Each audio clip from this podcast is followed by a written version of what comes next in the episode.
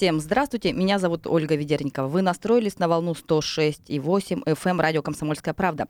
Сегодня, 2 октября, отмечается День уролога. И сегодня у нас в студии находится Наталья Владимировна Лубенникова. Это врач-онкоуролог высшей категории, хирург отделения онкоурологии Краевого э, онкодиспансера «Надежда». Здравствуйте, Наталья Владимировна. Здравствуйте. Есть такое устоявшееся мнение, что основные пациенты урологов, в том числе и онкоурологов, это мужчины. Но на самом деле мы сегодня это мнение. На самом деле это не так. У нас сегодня в студии также находится еще одна гостья. Это жительница Барнаула Светлана, у которой диагностировали рак мочевого пузыря. Здравствуйте, Светлана. Здравствуйте. Давайте, наверное, все-таки начнем с вашей истории, вот как это произошло, чтобы вдруг у кого-то есть какие-то похожие симптомы, чтобы вот сейчас себе сразу взяли на заметочку и вовремя обратились к врачу. Светлана, вам слово. Расскажите, как вы начали, что болеть начало или что, что беспокоило? Ну, немногим более четырех лет э, назад я почувствовала боль, жжение внизу живота и обнаружила кровь в моче. Ну, я, конечно, сразу же пошла к врачу. То есть вы пошли mm-hmm. к терапевту, да, или как получается? Как это обычно бывает? Мы же идем ну, просто к участковому, к своему, да? Нет, я пошла в, в здоровье, сдала, прошла сразу УЗИ. И mm-hmm. на УЗИ у меня обнаружили э, папиллому в мочевом пузыре. Mm-hmm. И потом уже с результатами анализов я пошла к урологу. Угу. Что сказал уролог? Уролог сказал срочно на операцию, потому что папиллома уже как бы, таких немаленьких размеров была. А уролог это был, это был уролог э, тоже в, в больнице? Это при... там же в здоровье я сразу А, тоже все, все вместе, все в одном. Угу. Так, и что было дальше? То есть ну, просто, сразу... по сути, обычная папиллома, ничего страшного, да, вот, э, Наталья Владимировна, как бы папиллом стоит их бояться или нет? Папиллома – это доброкачественная опухоль мочевого пузыря. Вероятность перерождения ее в злокачественную опухоль существует, поэтому все образования должны быть удалены. Угу. Ну вот поэтому, видимо, уролог в свою очередь и предложил, да, Светлане, да, что нужно обязательно... дал мне направление в стационар. Угу. Мне удалили, действительно, опухоль была доброкачественная, как бы все хорошо, но через 3-4 месяца врач сказал, нужно будет проходить контрольные, э, сдавать контрольные анализы, проходить цистоскопию. Ну, после того, как я прошла цистоскопию, там у меня обнаружили небольшое э, пятно. Когда взяли э, биопсию, это уже оказалась онкология. Угу. Ну, я, врач направил меня сразу в онкологический центр. То есть это сколько времени прошло после удаления папиллома? Ну, это прошло ну, чуть больше четырех месяцев, наверное. Угу. Так. А вот интересно, у меня такой вопрос. Вот многие говорят, что вроде пока не трогаешь опухоль, пока не вскроешь ничего, вот лучше бы не трогали. А когда вот удалишь, то активизируются очень сильно процессы. Это так или нет? Вы знаете, это неправильное мнение. На таком на домашнем уровне бытует, что если попал кислород или да. воздух, начинает расти. Нет, это совсем не так.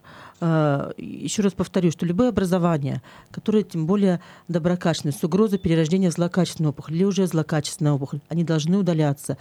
К сожалению, пациенты через время приходят, а мы уже не можем помочь, потому что опухоль э, запрогрессировала и дает метастазы в другие органы. Угу.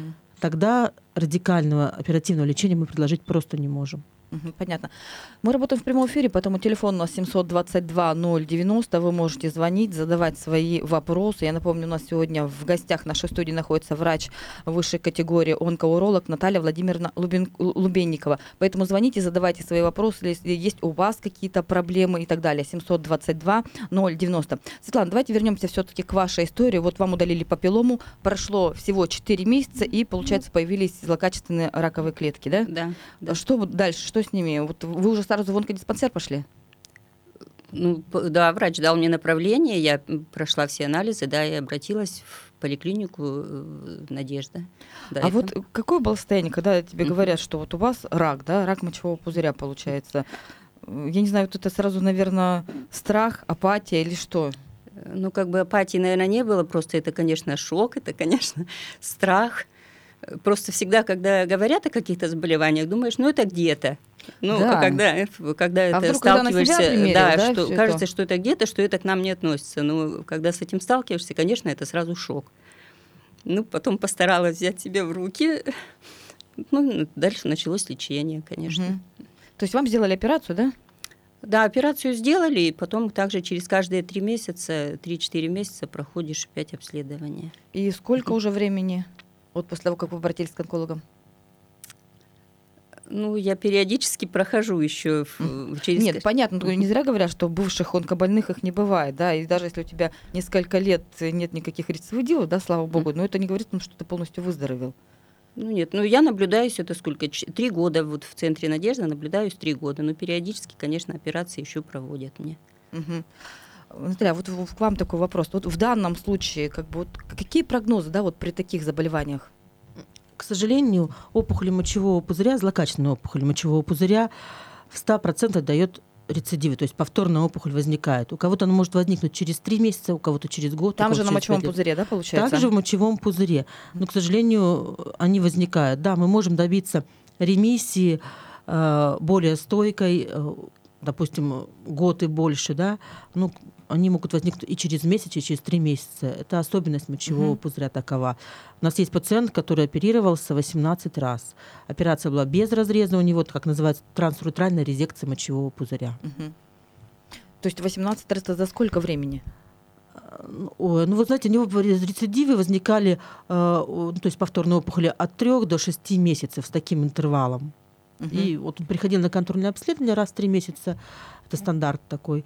А, и вот у него, к сожалению, А вот в таких случаях у людей руки не опускаются, когда ты думаешь, блин, тебе сделали операцию, у тебя опять возникает. Сделали операцию, 18 операций, у тебя все равно потом вылазит опухоли. Нет, вы знаете, э, э, даже при первом контакте с пациентом мы объясняем, что это возможно, но продолжать лечение следует и просто необходимо.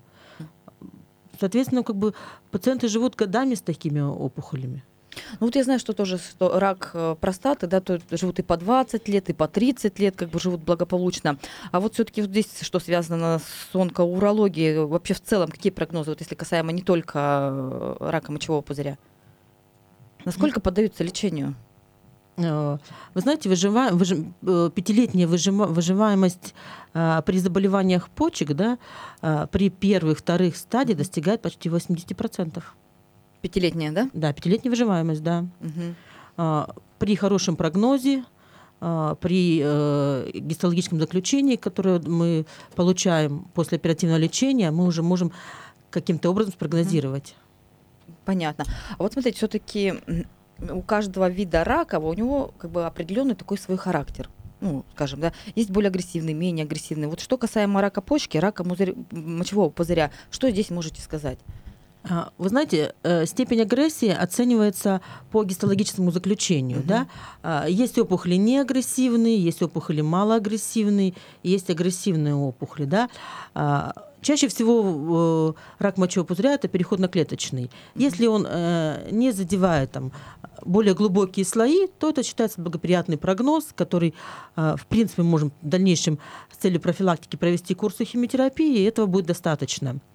Что касаемо рака почки, а, то же самое. Первые и вторые стадии с степени агрессии. Мы оценим опухоли по шкале Фурмана.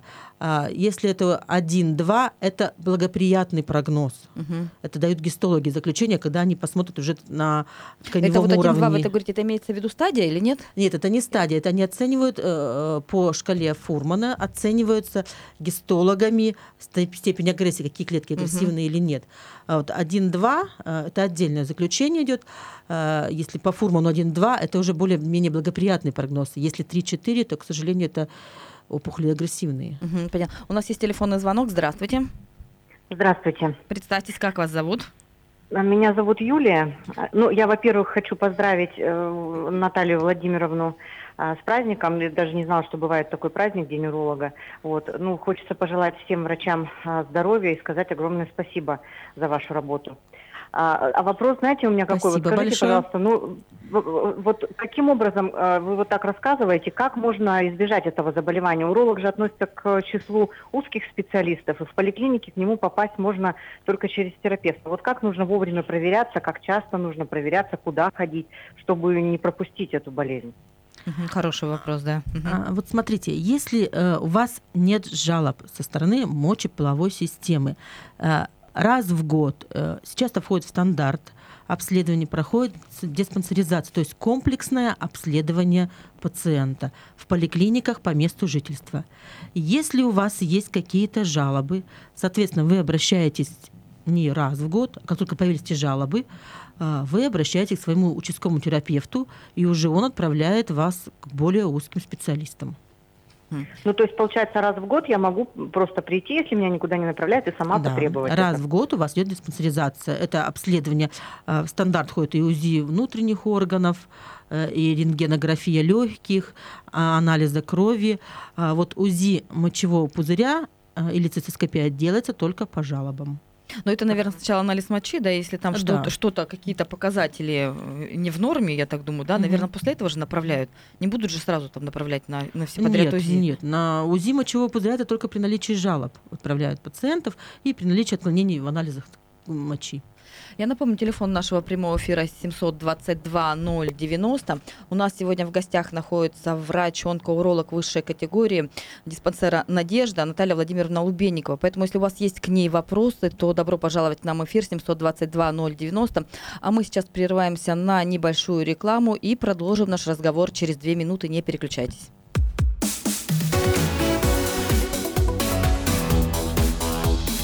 Тема дня.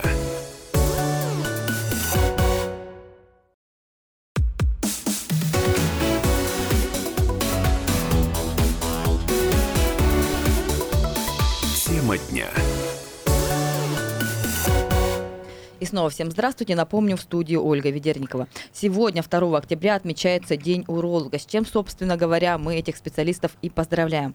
Сегодня у нас в студии находится врач-онкоуролог, э, врач высшей категории, хирург, отделения онкоурологии Краевого диспансера «Надежда» Наталья Владимировна Лубенникова. И, кстати, сегодня вы можете воспользоваться этим и задать ей свои вопросы. Телефон прямого эфира у нас 722-090, поэтому набирайте. Времени у нас осталось уже не так уж много, 722-090. Напомню, также у нас сегодня в гостях находится жительница Барнаула Светлана, которая в свое время обратилась э, к докторам да, с папилломой в мочевом пузыре, папиллому удалили, но через несколько месяцев появились раковые клетки злокачественные. Ну вот смотрите, вам прекрасный пример, когда, несмотря на то, что ставят рак, человек уже живет с этим 4 года благополучно, вот хорошо выглядит, дай вам Бог здоровья, Светлана, спасибо и дальше. Большое. Вот спасибо, конечно, за это большое доктора. Вот, но тем не менее, вы тот пример, на который следует ориентироваться, никогда не отчаиваться, мне кажется, когда поставили вот это, казалось бы, страшный диагноз. Вот, Наталья Владимировна, вы уже сказали, что выживаемость у нас 80%, да, это пятилетняя выживаемость. Да, благоприятно. Да, а это вот статистика, это вот именно наша статистика алтайская или в целом вообще общероссийская? Что Общерос... можно сказать? Вот отличаются ли вот наши показатели алтайские лучше, хуже, они общероссийских? Вы знаете, вообще по прогнозам это от 50 до 80 процентов пятилетняя выживаемость, да, зависит от регионов. А, к сожалению, в Алтайском крае а, при сравнении с Российской Федерацией статистика немного хуже. То есть, uh-huh. да, у нас пятилетняя выживаемость Э, ниже, чем по России в целом. Угу. Возможно, это связано с тем, что у нас, э, вы понимаете, что если Палатинск был рядом, и вообще мы находимся в зоне такой, э, что ну, не очень, очень благополучно. Надо, да. Вот я знаю, я общалась с вашими коллегами из онкодиспансера, они говорят, что у нас, конечно, все рекорды бьет это рак легкого, при котором вот прогнозы плохие, выживаемость плохая и так далее. А вот что касаемо вот онкоурологии, она у нас распространена вообще или нет на фоне вот других видов рака? Вы знаете, к сожалению, рак предстательной железы у мужчин вышел на первом место не только в Российской Федерации, но и за рубежом. Угу. Это сейчас вот такой бич нашего а века. о чем это вообще свидетельствует? Что? Почему мужчины ведут какой-то не тот образ жизни? Почему они стали так чаще, чаще им болеть? Вы знаете, это в совокупность факторов. Это и образ жизни, и та среда, в которой они работают, и э, э тот образ, действительно тот образ жизни, который и наследственность. При, э, вы знаете, это все предрасполагающие факторы, которые приводят именно к росту данного заболевания. Угу. И вредные привычки сюда тоже мы включаем. Сейчас общая доступность всего. То есть... Это да. Ну вот смотрите, я так понимаю, что вот в вашем отделении в основном это занимаются раком мочевого пузыря и раком почки, да? Нет, не только. Это и заболевания предстательной и, железы. А, предстательной, да. Да, угу. это заболевания и уретры. Сюда все входит э, и заболевания мочеточников, угу. забрюшинные опухоли. Это все относится к отделению онкологии. Угу. Рак яичка у мужчин, рак полового члена, это все отделение онкологии. Все понятно, то есть широкий спектр да. получается у нас. А вообще все-таки у кого чаще встречается вот онкоурология, у женщин или у мужчин? Чаще м, заболеванием мочевой системы болеют мужчины. Угу. Это касаемо что мочевого пузыря, что заболеваний почки. Вот, наверное, видимо, поэтому есть стереотип, что все-таки урология это сразу это мужские, мужское да, отделение да. там и так далее. Возможно. А у женщин э, что чаще всего, какие заболевания в этом плане? Это что, мочевой пузырь? Мочевой пузырь и почки. Угу. Это вот основные такие заболевания, к которым обращаются к нам женщины. А есть какая-то, не знаю, статистика, опыт, ваше наблюдение? У кого эти заболевания, мужчин или женщин, они поддаются лучше лечению? Вы знаете, здесь нет такого, у кого лучше лечение mm-hmm. поддаются, да. А, в связи с тем, что у нас э, больше курящих мужчин, соответственно, у них и прогноз похуже, они почаще болеют. Как бы это ну, один сейчас, из факторов мне кажется, риска. уже больше курящих женщин на самом ну, деле. возможно. Последняя статистика это говорит как раз об этом. Да, вот Минздрав проводил исследование, что действительно курящих женщин становится в разы больше, чем мужчин, к сожалению. Поэтому, возможно, ваше отделение скоро через несколько лет да, начнутся последствия и прибавится большее количество женщин будет. Поэтому э, как-то проводить градацию между мужчинами и женщинами, кто лучше поддается лечению, здесь невозможно. А вот скажите, с какими признаками, какими симптомами вот нужно обратить на них внимание, что, возможно, это ваш там будущий пациент будет? Вот давайте сейчас сориентируем прям наших слушателей. Какие первые звоночки? А, ну, давайте разберем по локализациям. Допустим, берем э, рак мочевого пузыря. Чаще всего э, пациенты сами у себя обнаруживают примесь крови в моче. Стандартная жалоба, на которую они обращают внимание. Это частое мочеиспускание, это могут быть рези, боли при мочеиспускании. Когда процесс уже более распространен, они могут жаловаться на боли в паховых областях, воздушных областях. Вот такого, вот такого плана. Если мы берем, допустим, заболевание почки, они, да, действительно, оно как-то немного схоже, заболевание мочевого пузыря. Это тоже может быть э, примесь крови в моче, появиться, uh-huh. боли в поясничной области, а, боли, допустим, если это правая почка в правом подреберье, если это левая почка в левом подреберье. А, ну, также есть еще такое понятие симптоматическая гипертензия. То есть это, как говорят бабушки и дедушки, почечное давление.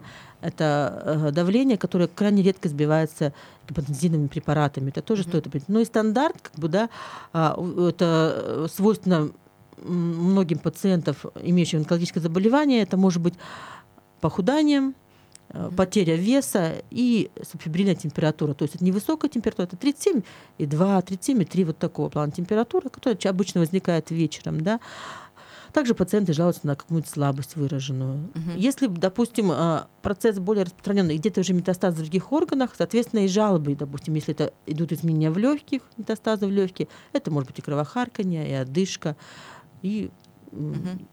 Ну, это вот мы сказали сейчас про почки и про мочевой пузырь. Угу. А что касаемо вот мужчины, именно что нужно обратить внимание? Ну, вот у мужчин угу. при э, также та, вот стандартная обычно жалоба это вот примесь крови в моче, э, если это заболевание простаты, то затрудненное мочеиспускание может быть, э, у мужчин становится слабая струя и появляется болевой синдром. Вот это вот более-менее стандартные такие жалобы, на которые жалуются. Ну так пациенты. вот, если вдруг у кого-то есть такие симптомы, то давайте скорее нужно как можно быстрее бежать все-таки к врачу, да, угу. определить. Дай бог, чтобы ничего не будет, успокойтесь и будете жить спокойно дальше. Если нет, то лучше, мне кажется, всегда вовремя попасть как бы, да, на лечение. Конечно. И вот, вот все-таки здесь э, как раз вот если брать онкоурологию, то какие стадии они более... Под... Ну, понятно, что первая она поддается да, лечению, а если человек попадает с третьей, с четвертой стадии, это лечится вообще или нет? А, вы знаете, даже третьей стадии а, хорошо поддаются лечению. То же самое, это зависит от прогноза, от самой опухоли, от степени ее агрессии. А, но даже четвертая стадия это, это пациенты с распространенными формами злокачественных опухолей. Это рак, рак почки с метастазами где-нибудь или местно распространенный. Если мы, допустим, даже делаем при таких стадиях делаем паллиативную нефректомию, то есть мы удаляем почку, а на те изменения, которые в других органах, ну, то есть метастазы, мы влияем уже лекарственными препаратами. Да, сейчас выявлено... Но при таких случаях метастазы, если почку удалили, метастазы могут исчезнуть или нет? К сожалению, нет. Мы можем добиться стойкой ремиссии или э, регрессирования некоторых очагов. Но вот, к сожалению, полностью человека вылечить при наличии метастазов мы не можем. Понятно. Я напомню еще раз, телефон прямого эфира у нас 722-090. Звоните, задавайте свои врачу, свои вопросы врачу, естественно, 722-090. А вот возраст ваших пациентов, вашего отделения, какой в средний в основном? Вы знаете, вот э, я работаю в отделении уже 15 лет, раньше я могла вам уверенно сказать, что это 60 лет и старше. Угу. Да? Сейчас молодеет? Э, возраст сейчас, да, помолодел. Возможно, потому что э, стало э, лучше выявляемость, диагностика. диагностика. Ну, все да. врачи говорят, и, что стало лучше диагностика. И сами пациенты стали более внимательно относиться к своему здоровью. Угу. Да. У нас есть телефонный звонок, да? Нет, нет, пока. Ну, я напомню, все равно телефон прямого эфира 722-090, звоните, потому что осталось не так много времени, а вот шанс на самом деле задать вопрос доктору уникальный, поэтому вот 722-090. А вот вы говорите, что все-таки молодеет. А вот молодые, как говорят тоже ваши коллеги, у молодых легче подается лечению все, то есть процесс проходит быстрее, и результаты лучше, и он более стойкий. Так, все-таки звонок у нас есть, да? Здравствуйте, вы в эфире. Э, здравствуйте. Как вас зовут? Представьте, пожалуйста. Владимир. Владимир, какой у вас вопрос? Давайте, потому что у нас осталось немного времени до ухода на новости. Вопрос э, связан с тем, что вот читал недавно статью, что э, в Азии практически не распространена э, не распространено заболевание простаты у мужчин, потому что женщины все время закрыты, нет, не показывают свои интимные, так сказать, части тела, и поэтому э, эрекция случается только по прямому назначению. Прямому назначению и э, холостых выстрелов и бессистемных нету. И поэтому простата работает четко и по назначению. Ну, интересный вопрос, Наталья Владимировна. Вы знаете, э, такое мнение действительно существует, и существует по той простой причине, что, во-первых, тот образ жизни, который они ведут, немного отличается от э, э, того образа, который ведут европейцы. Это, во-первых. А, по питанию они питаются, вот, к сожалению, потому что тот уровень развития, на котором находятся, да, они не могут себе позволить многие продукты, которые к сожалению, вредны. Это один момент. Другой момент – наследственная теория. Да, действительно, э, в Азии по тому, что у них более сильная, более выраженная наследственность, такого заболевания гораздо, гораздо меньше. Наталья Владимировна, это... давайте, вот мы сейчас должны прерваться mm-hmm. на выпуск новостей, но мы продолжим отвечать на этот вопрос через пять минут. Давайте сейчас слушаем новости.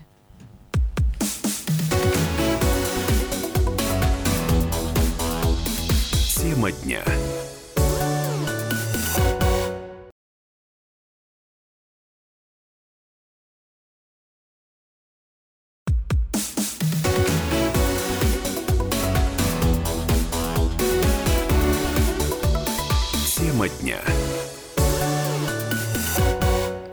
Снова всем здравствуйте, в студии Ольга Ведерникова. Сегодня, 2 октября, отмечается День уролога, с чем мы, кстати, поздравляем сегодня всех специалистов этого профиля. Сегодня у нас в гостях находится Наталья Владимировна Лубенникова, это врач-онкоуролог высшей категории, хирург отделения онкоурологии Краевого онкодиспансера «Надежда».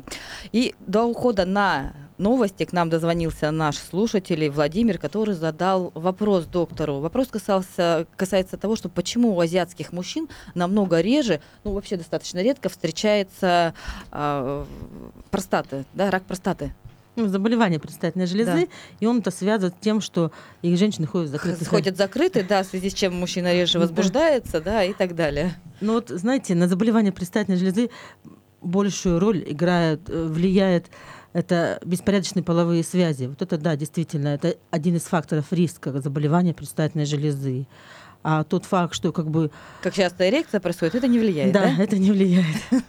Понятно. А вот питание мы начали говорить, интересно, это тоже влияет как-то на развитие рака предстательной железы или нет? Э, ну да, знаете, как бы а, те продукты, которые сейчас, к сожалению, представлены на наших полках оставляет желать лучшего, поэтому это тоже играет роль. Э, мало кто, даже живя в городе, мы питаемся продуктами домашними, именно, которые, допустим, да, это с ферм или откуда-то еще. Ну, то есть все-таки экологически чистые продукты, да. они играют свою роль большую. Как Конечно. бы там ни говорили, что ГМО безвредно и так далее, что это не доказано, что нет случаев, да, каких-то угу. таких, что это напрямую онкология связана, но все равно определенный риск, наверное, есть, да? Да, канцерогены угу. содержат в тех консервантах, Угу. Даже то что, то, что мы получаем из-за границы, это китайские продукты, все консервированные, это тоже там находятся канцерогены в любом случае. Понятно. Я напомню, телефон прямого эфира 722-090. Звоните, задавайте свои вопросы. Вопросы, и напомню, у нас в гостях сегодня находится врач-онкоуролог Наталья Владимировна Лубенникова. 722-090. Я пока еще позадаю свои вопросы, пока нам кто-то дозванивается. Вот очень часто, когда бывает рак почки, то почку удаляют, да, и бывает даже мочевой пузырь удаляет, когда при раке мочевого пузыря. Без них человек потом может жить вообще или нет? А, вы знаете, когда заболевание почки, мочевой пузырь мы стараемся вообще не трогать. То есть это удаляется почка с мочеточником.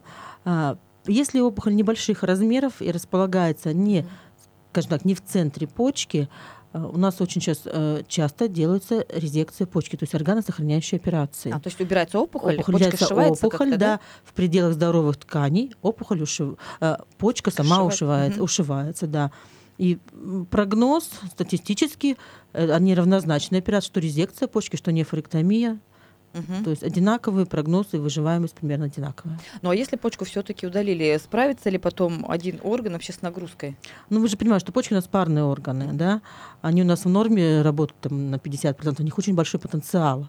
А перед тем, как, допустим, делать такую операцию, удалить одну почку, мы всегда делаем э, комплекс обследований, чтобы нам сориентироваться, сможет ли вторая почка взять работу убранной почки на себя.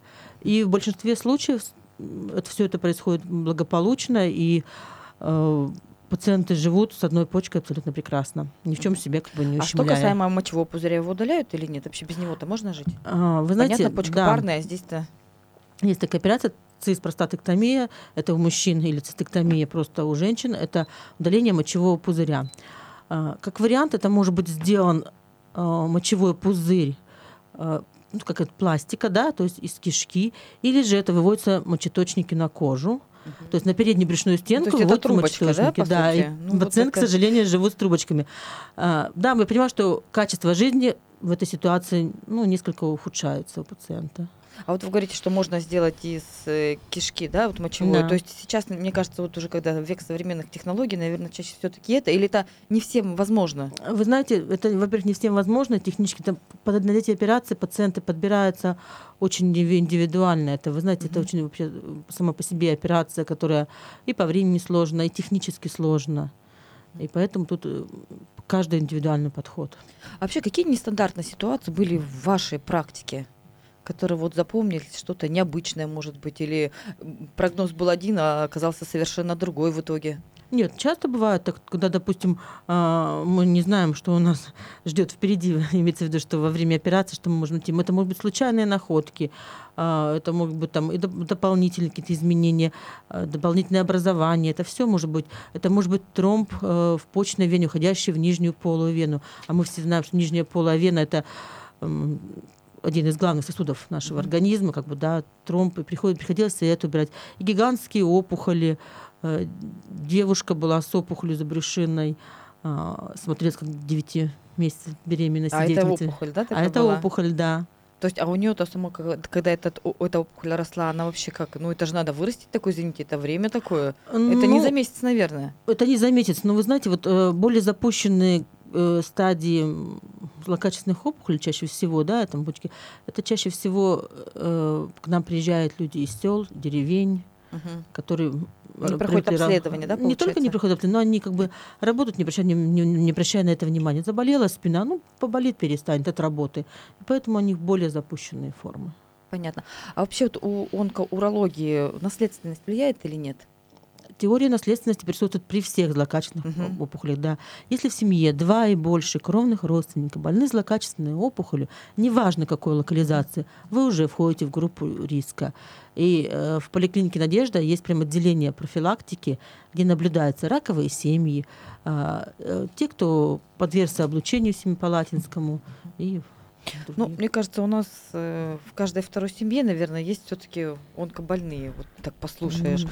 Поэтому, мне кажется, вообще надо всем вставать в очередь на профилактику, да, хотя бы на проверку на какую-то элементарно. Да, но я, вот я еще раз, еще раз повторю, что раз в год должно проходиться комплексное обследование полностью. А вот смотрите, если есть у человека доброкачественная опухоль, то что влияет, что является толчком к тому, что, что она переродится в злокачественную? Это вот как вот у Светланы, да, сегодня мы рассказываем, что была доброкачественная папиллома, и вдруг через несколько месяцев она преобразовалась в злокачественную. Вы знаете, один из таких э, ярко выраженных примеров э, это стрессовая ситуация для нас играют не очень хорошее. Воздействие каких-то химикатов, э, какое-то воздействие, допустим, физиолу... физиоблучения, там, радоновые ванны. Все вот это при наличии доброкачественной опухоли противопоказано. Радоновые ванны даже, да, вот нельзя да, принимать? радон, физиолечение, это солнечная инсоляция тоже влияет не очень благоприятно. Поэтому при наличии доброкачественной опухоли, к сожалению, это, с этим нужно ограничиться. Ну, поэтому, да, мне кажется, здесь стоит быть внимательным, потому что даже если поедешь в санаторий, обычно, да, едут на воды на какие-то, да, на радоновые источники и так далее, а тут, тут может быть обратный эффект сработать. Ну, поэтому и пациенты, которые имеют э, диагноз злокачественная опухоль любой локализации, для них э, очень ограниченное посещение санаториев, и перед тем, как поехать в санаторий, они обязательно берут документ, э, что им можно, что в принципе нельзя в этих санаториях. А вот интересно, в вашей практике были ли случаи, когда вот человек вот кажется, что он безнадежно больной, а он потом прожил еще 20 лет? А, вы знаете... Э, Чудеса случаются, нет? Чудеса случаются. У меня есть личный пример. Э, это мои знакомые, которым в Москве отказали, сказали, что вам осталось жить там три месяца всего. И, к сожалению, мы вам помочь ничем не можем. Три с половиной года мы лечимся. Три с половиной. Три с половиной года, и у нас все хорошо. Слава богу, что все хорошо. Да, все хорошо. А вот при онкоурологии здесь что в основном? Это операции или это химиотерапия? Что это результат? Э, и операции, и комбинированные методы тоже. Mm-hmm. Здесь э, тут тоже очень индивидуальный подход. Если это мочевой пузырь, это обычно операция и химиотерапия. Если это почка, первые и вторые стадии, это просто наблюдение. Угу. То есть там ну, к сожалению, химиотерапии никого не, не, не придумали. а как наблюдение? Вот мы говорим, обращайтесь раньше, у вас первая стадия, мы вас будем просто наблюдать. Вот здрасте, приехали, называется. Будем наблюдать, нет, пока на третью нет, стадию перейдет? Нет, после операции. А, после операции, да? Да, после операции, да. Первая, вторая стадия mm пациенты оперируются, это радикальные операции, и потом они наблюдают. То есть первый год пациенты наблюдаются раз в три месяца, потом раз в полгода, потом раз в год. Наблюдение идет пожизненно в любом случае.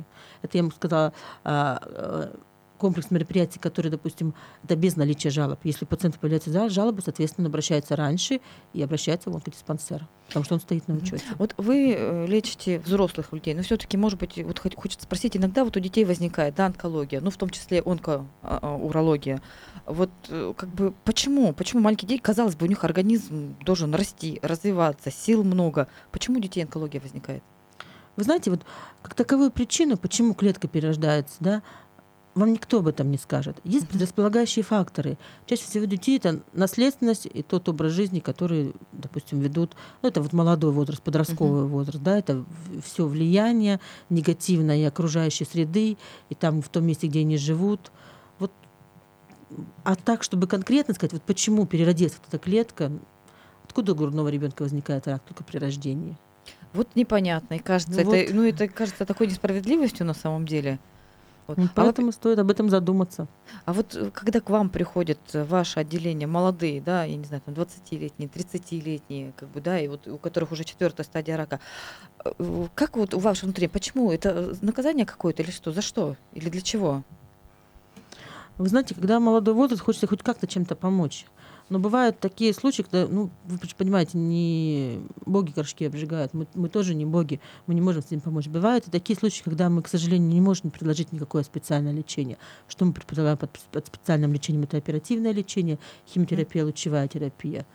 Такие, такие тоже бывают. Они задают такой вопрос, а почему я? К сожалению, Ответов. у меня нет на них ответа. Ну, у нас время, к сожалению, тоже подходит к концу эфира. Я поздравляю вас с профессиональным праздником. Пускай у вас будет поменьше пациентов, чтобы люди были здоровы, а у вас будет больше свободного времени. Всего всем самого доброго и всем, конечно же, здоровья. До свидания. Спасибо, до свидания.